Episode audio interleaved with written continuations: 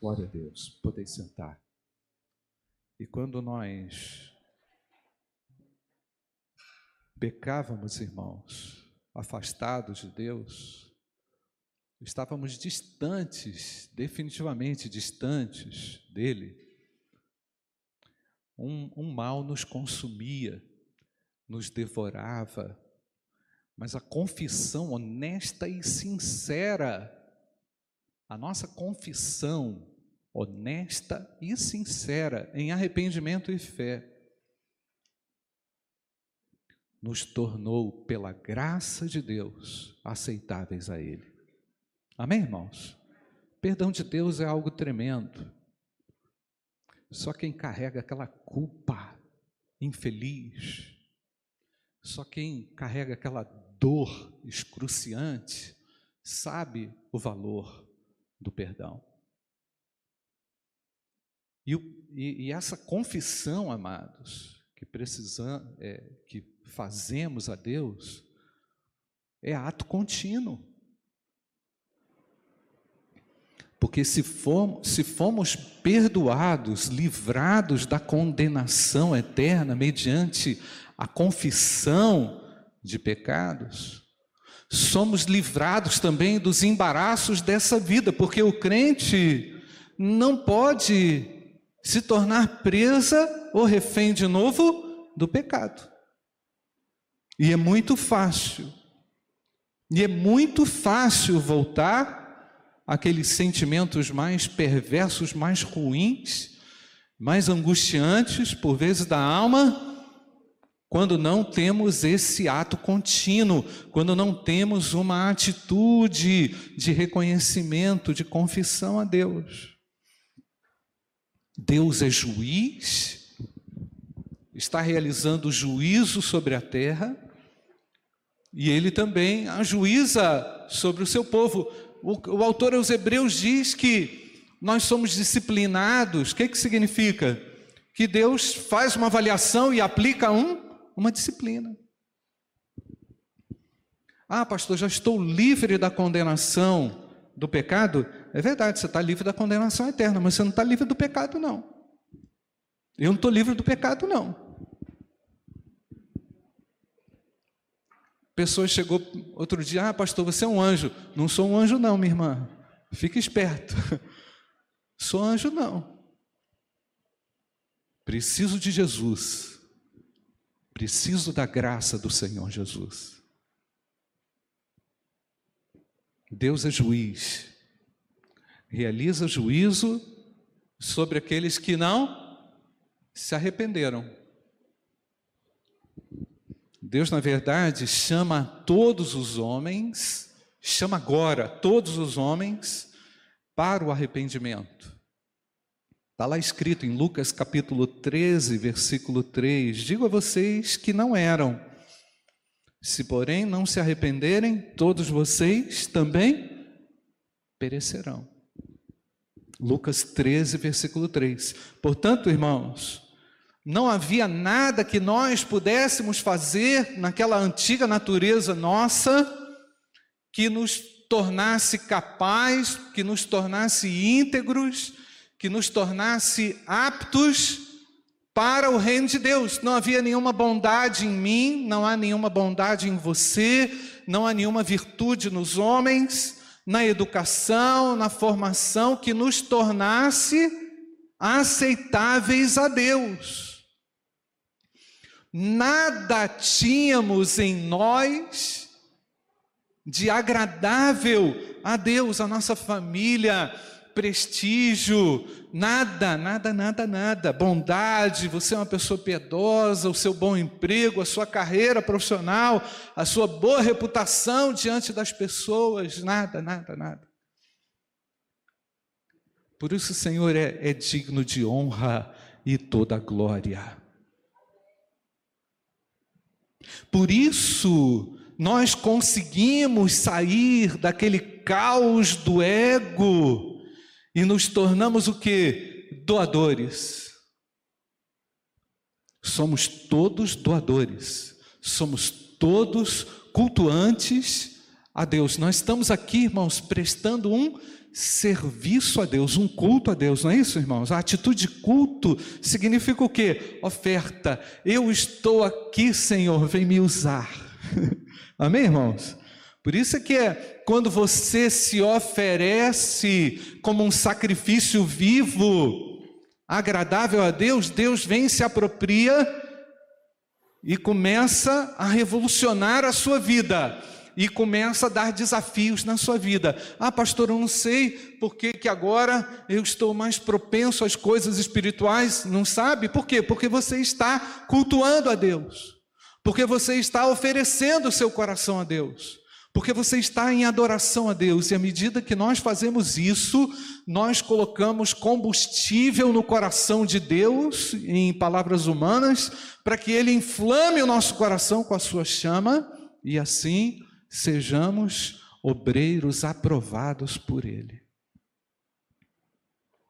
Mas não há nenhuma virtude humana capaz de produzir isso isoladamente, sem a manifestação poderosa do Senhor. Portanto, a igreja, a igreja é instrumento nas mãos de Deus nesse cenário para que o nome do Senhor seja conhecido. Então, meus amados, vivíamos no estado de destruição, de miséria, isso não é novidade para ninguém, não é? Mas nós temos que ser lembrados, sabe por quê, irmãos? O ego engana a gente. O seu ego te engana. Existem convicções que talvez são apropriadas aí, assimiladas, completamente é, díspares, distantes da verdade de Deus, existem ver, inverdades circulantes querendo nos obstruir, nos intoxicar, nos paralisar. E vem uma pressão forte. Aquele que conhece a palavra e tem discernimento sabe que a pressão é forte. Todo dia, toda hora. E vem travestida, muitas cores bonitas vem anunciando muitas coisas que realmente não agradam a Deus. Então estávamos condenados, não é? Deus, o Criador, enviou o seu filho para satisfazer esse julgamento que estava sobre mim, não é? Então era um julgamento pesado, de morte eterna, de condenação eterna. Ah, pastor, será que Deus condena? Está escrito, eu já li.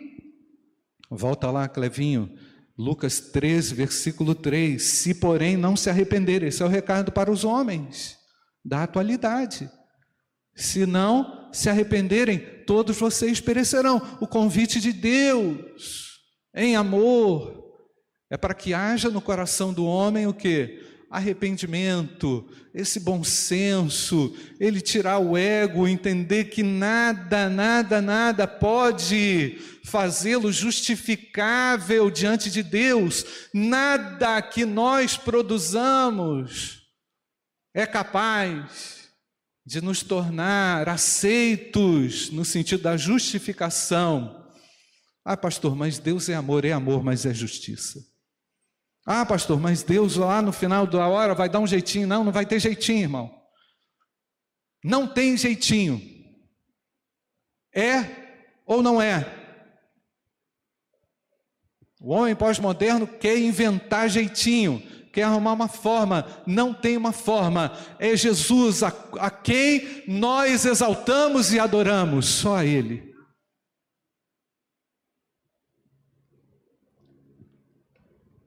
Nós estamos vivendo aí, irmãos, uma intelectualização meio doida do Evangelho, que está levando muita gente para um lado assim, de vento, assim, ó. Cadê a simplicidade? Cadê a simplicidade? Cadê as vestes? Onde estão as vestes da humildade? Onde está a atitude de serviço? Carregar caixa, irmão. A atitude de serviço é carregar caixa, e às vezes pesada. Servir ao seu próximo. Diminuir o criticismo e colocar-se no lugar do outro. Ah, pastor, é contra a crítica? Não. Hipercrítica eu sou. Crítica não. A crítica abençoa. Amém ou não, irmãos? A hipercrítica destrói, anula. Então, Jesus Cristo esteve desde a fundação do mundo com o Senhor criando todas as coisas e preparando esse povo lindo de Deus que está aqui para honrar o nome dele e servi-lo com alegria. O Senhor estava desde a fundação do mundo preparando todas as coisas para nos colocar numa atitude de serviço. Serviço serviçal, como escravos, como nos diz o texto. Hã? Porque éramos merecedores da ira. Fomos livrados da ira. Então, o que fizemos então? Confiamos em Jesus para a salvação pessoal. Eu já comentei isso aqui, repito, porque essa fala me chocou muito. Quando o indivíduo chegou para mim e falou assim: Pastor, o senhor está falando de condenação? Condenação de quê? Me arrepender de quê, pastor? O cara só faltou me bater. Percebe como o indivíduo vai se sentindo muito bom tenho que me arrepender de nada, pastor. Que dureza. Tudo que você fez então está ok. Não tem que me arrepender de nada. Me arrepender de quê? A pessoa estava realmente indignada naquele momento. O final da história é que ela foi batizada em nome do Pai, do Filho e do Espírito Santo aqui na igreja.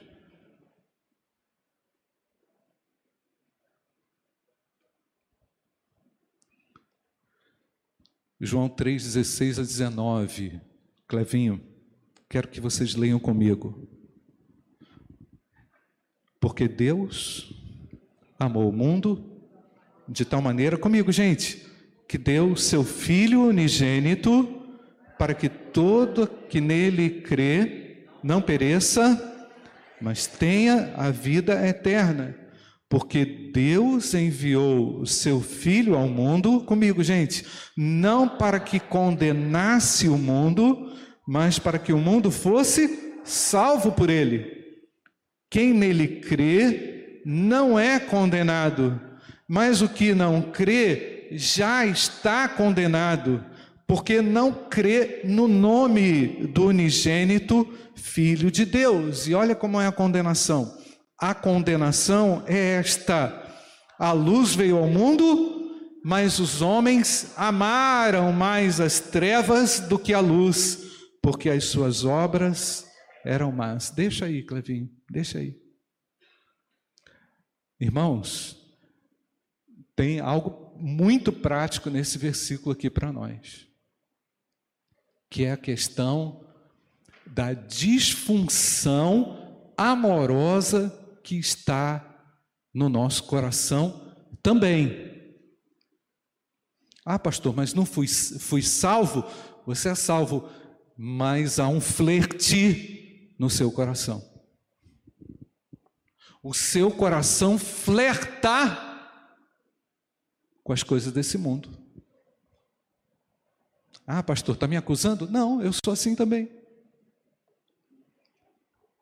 Há um flerte que, se, que pode, presta atenção, irmãos, que pode se transformar num apego exagerado, qual a Bíblia diz que é um amor.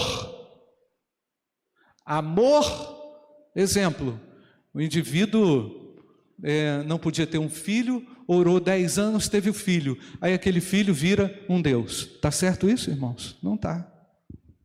Não tá. Ao invés de amar a Deus, Amo o filho. Ah, pastor, o meu filho é a minha vida. Não, a sua vida é diferente da vida do seu filho.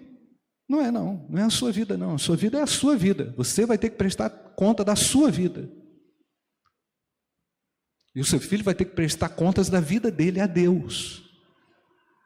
Ele não é um Deus. O indivíduo estava desempregado, orou, orou, orou, arrumou um emprego. Ótimo. Esqueceu de Deus, esqueceu de dar o dízimo, esqueceu de servir na igreja, cantava, já não canta mais.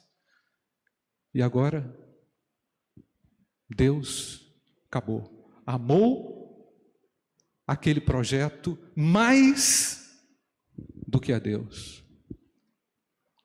Mas os homens amaram mais as trevas. Amar aqui, irmãos, tem um sentido de apego profundo. Nós existimos como filhos de Deus para amar a Deus de todo o nosso coração. Amém ou não, queridos? O que não deixa a gente seguir a Jesus são flertes com falsos amores que se transformam em ídolos no nosso coração, se assemelham e realmente são coisas boas, pode ser até uma resposta que Deus te dá, mas você tropeça na benção que Deus te deu. Entendeu? Aí quando você viu, você está lá, ah, Deus me respondeu. Ah, tá, mas o que, que você fez com isso? Essa é a resposta que eu tenho que dar a Deus. O que, que você está fazendo com isso? Tipo assim, se envolveu demais, se entregou demais, se esqueceu que, o teu, que um dia, que um dia você amava desesperadamente as coisas desse mundo e isso te impedia de ver a Deus. Percebe, irmãos, que nós, onde é que nós erramos? Nós erramos nas coisas básicas. Tá certo, irmãos? É das coisas básicas que elas evoluem para erros muito grosseiros e nós precisamos aqui nos lembrar nessa manhã que nós não vamos nos entregar a falsos amores. Amém ou não, igreja? porque já estamos libertos, já fomos livres da escravidão do pecado. Não podemos retornar, não podemos retroceder, não podemos olhar mais. Às vezes é algo concreto, às vezes o que você ama é uma ideia, às vezes o que você ama é um ideal que não chega nunca. Eu tenho o ideal de ser o presidente da República. Tudo bem, você vai viver 50 anos até isso chegar lá. Até chegar lá. Pode ser, não duvido. Mas será que você está amando o ideal e vivendo obstinadamente em favor daquilo que Deus não tem para você? Isso pode ser um falso amor também. E vive uma ilusão de vida. Ao passo que Deus nos chamou para segui-lo. Então, meus amados, nós estamos falando de seguir a Jesus. Enquanto vamos na intenção de segui-lo, vamos nos distraindo com as flores do caminho. Ah, que bonitinho. Ah, e tal, e tal, e tal. E o Senhor já foi para lá e você está para cá. Será que é isso? Será que é isso que realmente nós vamos fazer? Então, somos devedores a Cristo. Seguir a Cristo é uma decisão de foro pessoal, individual, mediante uma experiência de salvação libertadora que visa orientar a minha vida em, em todas as, as direções que o Senhor tem para mim. Portanto, meus amados, somos devedores a Deus, precisamos olhar de uma forma curada para o que a palavra nos diz, não para viver uma vida legalista, mas para que o nosso amor esteja colocado no Senhor Jesus acima de todas as coisas.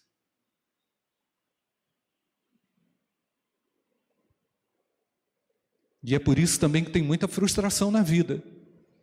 O indivíduo se dedica tanto e aí depois não é correspondido, ele fala assim: Ah, pois é, eu fiz tudo pela empresa, a empresa acabou me mandando embora. Você vai continuar fazendo o seu melhor. Ah, eu fiz tudo pelo meu filho, hoje nem, nem, nem. Tipo assim, nada. Fiz tudo pelo meu marido, pelo meu casamento. Você entende? Você gerou, colocou, colocou expectativas elevadas demais. Por isso, irmãos, que nós estamos aqui reafirmando que Jesus Cristo é o Senhor da nossa vida. Precisamos seguir os seus passos.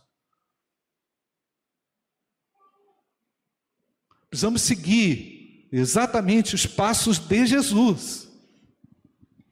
Então, a partir daquele ensino que te fez daquela compreensão que foi uma compreensão espiritual, que te fez receber o perdão que Ele nos deu a morrer na cruz, aquele ensino, está também aquele mesmo ensino que te fez, aquela mesma compreensão que te fez recebê-lo, tem que ser a mesma compreensão que te faz agora ser um seguidor e ainda maior, porque o Senhor Jesus nos exorta a buscar mais e mais dele.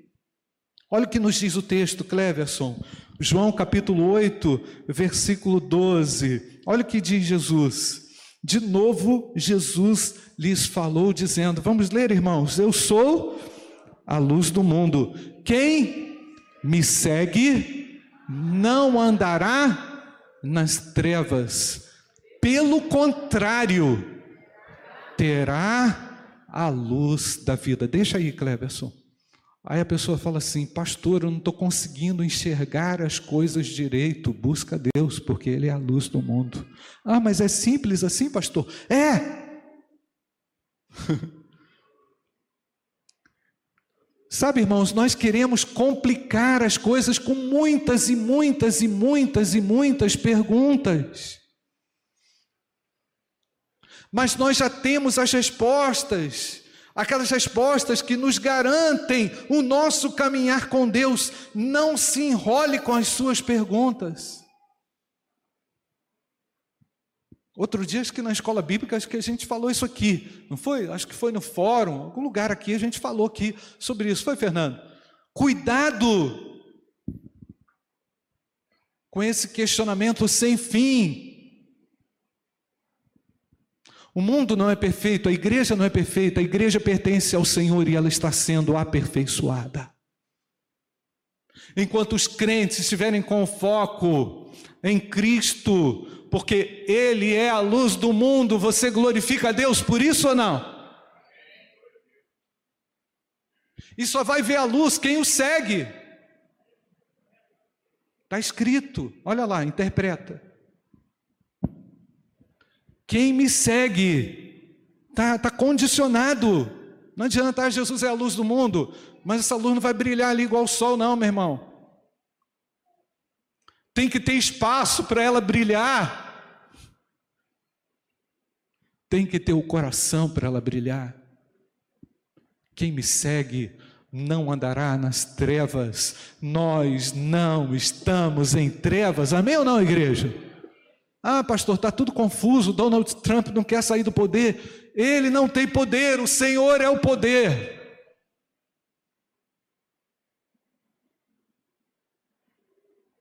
Já viu a briga que está aí na rua por causa de eleição? Rio de Janeiro parece que em 24 horas, 48 horas, quiseram matar quatro lá. Já viu como é que está? O mundo está em trevas.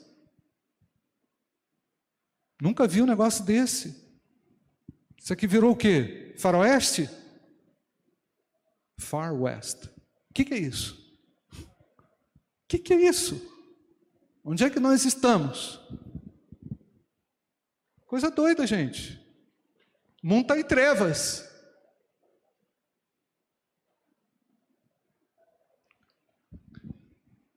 Seguir a Jesus significa ter sido liberto da condenação do pecado para viver debaixo da sua graça e da sua luz todos os dias da vida. Seguir a Jesus significa dizer na prática que agora você tem um fundamento seguro. O meu fundamento é o Senhor Jesus, que se revela e se manifesta diariamente pelo poder da palavra de Deus. Leia a Bíblia, meu amado. Deus vai falar com você. Olha o que nos diz o texto, Cleverson, 1 Coríntios capítulo 3, versículo 11 porque ninguém pode lançar outro fundamento além do qual foi posto, o qual é Jesus Cristo. Isso aqui não vai mudar, não, irmãos. Amém, queridos? Isso não vai mudar. Ah, pastor, está tudo mudando no mundo. Olha o que, que a Bíblia diz. Isso vai sentir segurança. Olha o que a palavra diz. Você vai sentir o que? Respaldo para a sua alma. Você vai ter possibilidade de crescer, de sair do lugar, de encontrar luz no meio da escuridão. As pessoas vão falar assim: ah, mas você não está preocupado, não? Eu estou preocupado, mas eu já deixei a minha vida controlada pelo Senhor Jesus. Eu estou preocupado é com você que não tem Jesus. Isso você pode dizer para a pessoa. Estou preocupado com você que ainda não é salvo. Você pode dizer isso para a pessoa. Estou preocupado contigo. É uma preocupação saudável. Não é? Então, seguir a Jesus é aceitar a Sua presença sustentadora, poderosa, por meio do Espírito Santo, que é o nosso ajudador, nosso advogado.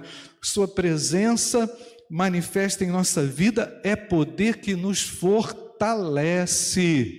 É? No meio da fraqueza, nos momentos de alegria, na tempestade, no prazer e na dor. Olha o que nos diz o texto de Atos, capítulo 13, versículo 52. Quando tudo estava escuro, só havia a luz de Deus, não havia respaldo de ninguém para o culto público, não havia respaldo de autoridade nenhuma para abrir igreja, não havia condição nenhuma de garantia nenhuma de estabilidade, de vida, de segurança, de nada. Olha o que, que sobrou. Vamos ler, irmãos. Os discípulos, porém, estavam cheios de alegria e do Espírito Santo. Precisa de que mais? da alegria que vem de Deus e do Espírito Santo que me move na direção da vontade de Deus. Ô gente, você não precisa de mais nada. Ah, pastor, estou tão, estou sentindo tanta falta daquela viagem, estou sentindo tanta falta da, da, da, meu irmão. É, tá, tá, tá, tá legal. Mas resolve o seu problema isso? Isso é o que vai, vai, vai resolver a sua vida. É isso. Tem que pensar. Tem que pensar. Pensar que vai resolver a nossa vida é a luz do Senhor, é a alegria do Senhor, é o Espírito Santo de Deus em nós. Seguir a Jesus não é viver mais sobre a opressão condicionada por aquele peso contrário, por aquele vento contrário, que é desesperador por vezes, né? que é, é cheio de, de, de de coisa ruim mesmo, de, de, de, pressão mesmo. Seguir a Jesus é descansar na alegria do Espírito Santo. Por isso que eu digo, irmãos, que a decisão mais importante na vida é seguir a Jesus. A decisão mais importante que você toma na sua vida é seguir a Cristo, porque a partir daí Ele virá com a sua bênção, com a sua direção. E eu quero falar com você que está participando desse culto pela internet, que está perdido, que está em trevas, e talvez você que esteja aqui esteja também duvidoso a respeito da sua salvação pessoal. O Senhor tem respostas seguras para você, para a sua salvação, não é? Por isso ele disse lá em Mateus capítulo 11, verso 29: Tomem sobre vocês o meu jugo e aprendam de mim. Vamos ler, queridos. Tomem sobre vocês o meu jugo e aprendam de mim, porque sou o que, irmãos? Manso e humilde de coração, e vocês acharão descanso para a sua alma. Então, o problema da alma tem que ser resolvido para você não ficar perturbado e para você também não perturbar ninguém, porque o indivíduo de alma perturbada, ele não está quieto nele, não, ele perturba outros, porque a perturbação dele, assim, arrasta uma multidão. O cara vai lá para a internet, fala um monte de abobrinha, xinga todo mundo, né? O cara está perturbado na alma e está perturbando todo mundo. Ele quer, ele quer, ele quer amplificação para desgraça, para tormenta. O indivíduo que não está descansado em Deus, há um descanso para a sua alma, meu querido. Quero falar com você que anda perturbado, que precisa de Jesus. Eu quero citar agora um texto, irmãos, estou quase concluindo. Lucas capítulo 19, versos de 1 até o verso 10. Me chama muita atenção, irmãos, esse texto que nós vamos lembrar aqui, esse texto de, de Zaqueu. E todas as vezes que Jesus convidava alguém para segui-lo, né, ele esperava uma resposta. Jesus não fica jogando coisa retórica, ou é ou não é, ou me segue ou não segue. Não tem meias palavras. Ou segue ou não segue, ou vai ou não vai, ou é luz ou é trevas. É o tempo inteiro isso na Bíblia. Entrando em Jericó, Jesus atravessava a cidade, e eis que um homem rico chamado Zaqueu, chefe dos publicanos, procurava ver quem era Jesus. Mas não podia por causa da multidão, por ser ele de pequena estatura. Então, correndo adiante, subiu num sicômoro a fim de ver Jesus, porque ele havia de passar por ali. Quando Jesus chegou àquele lugar, olhando para cima, disse: Zaqueu, desça depressa, porque hoje preciso ficar em sua casa. Coisa linda, né, irmãos? Quem era esse homem, irmãos? Uma reputação terrível. Coletor de impostos. Era o último da fila. Pensa na eleição daqui a pouco, você vai ter que votar. É o último da fila. Você, quando chegar lá, vai ser o último da fila. Não é? É isso. O, Za, o, Za, o Zaqueu era o último da fila do almoço, daqueles que tinham é? assim, bom senso. E Jesus chega, fura a onda e fala assim: Eu vou comer na sua casa hoje. Zaqueu desceu depressa e o recebeu com alegria. Todos os que viram isso murmuravam, dizendo que Jesus tinha se hospedado com um homem pecador. Zaqueu, por sua vez, se levantou e disse ao Senhor: Senhor, vou dar a metade antes da conversa começar. Percebeu? Senhor, vou dar a metade dos meus bens aos pobres.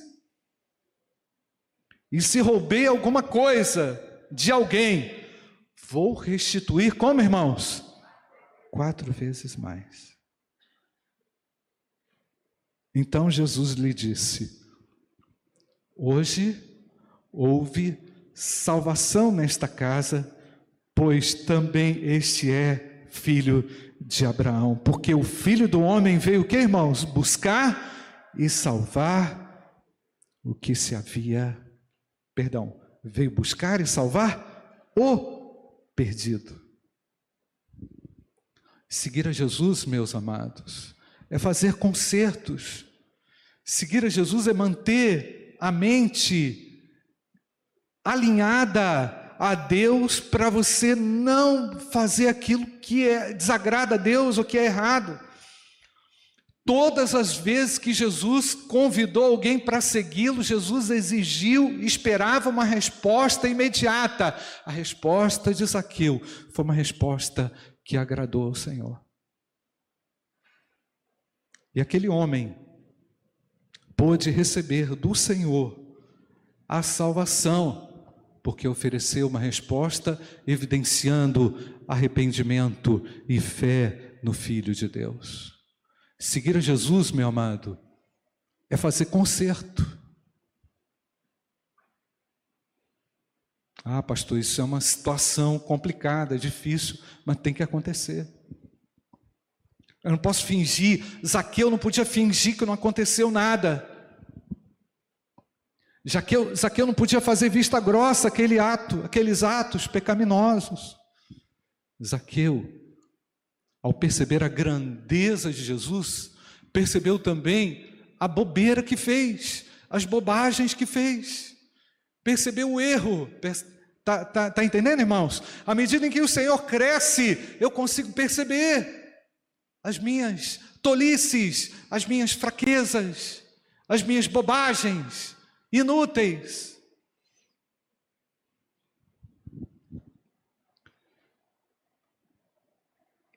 Quando Jesus escolheu também os seus discípulos, nós já sabemos, eles também reagiram daquela mesma forma. Eles foram imediatamente seguindo a Jesus. Então, desde muito tempo, irmãos, é, que alguns querem seguir a Jesus só depois de terem todas as suas perguntas respondidas. E, é, e, e não é isso, irmãos. Desde muito tempo, muitas pessoas só querem seguir a Jesus. Depois de tudo esclarecido, como ele é, quem ele é. Se de repente você está nesse grupo de pessoas aí, que também questiona tudo, para depois seguir a Jesus, eu quero dizer a você que nós, seguidores de Jesus, também temos perguntas. Também lidamos com perguntas. Porém, nós já temos a resposta clara e certa sobre como é que seremos conduzidos até a vida eterna, porque nós já recebemos do Senhor a vida eterna. Ele já esclareceu a mim, ele já nos esclareceu que ao morrer na cruz, ele morreu pela minha culpa e pelos nossos pecados. Você está disposto a seguir a Jesus, renunciar a falsos amores, renunciar a flertes que você realiza e faz? com esse mundo, dizendo definitivamente: Senhor, eu não quero mais ser enganado, ser seduzido pelas coisas desse mundo. Nós vamos orar porque Ele é a nossa estrela da manhã, né, pastor? Nós vamos cantar. Feche seus olhos e diga a Deus: Senhor, eu não quero mais andar conforme as minhas conveniências. Eu sei que há uma alegria, eu sei que há luz para mim, eu sei que o Senhor não me não me faz uma proposta de vida para eu andar em trevas. Eu não quero mais lidar ou flertar com aquilo que há no mundo. Eu quero, Senhor, seguir a Ti. Eu não sou perfeito, mas eu quero fazer uma decisão de me tornar um leal seguidor de Jesus. Eu quero corresponder àquele sacrifício que o Senhor realizou. E eu estou me dispondo também a sacrifícios, sabe? Eu me coloco também à disponibilidade do Senhor para que o Senhor me use. Reconheço a grandeza do Senhor, reconheço a minha confusão, reconheço que preciso caminhar com o Senhor.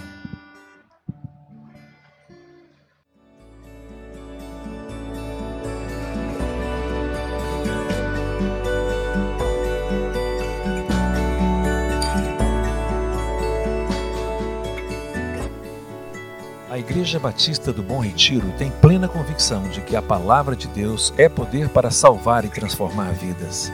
Nosso desejo é que essa mensagem tenha alcançado seu coração. Para saber mais sobre quem somos e em quem acreditamos, acesse ibbrpatinga.com.br.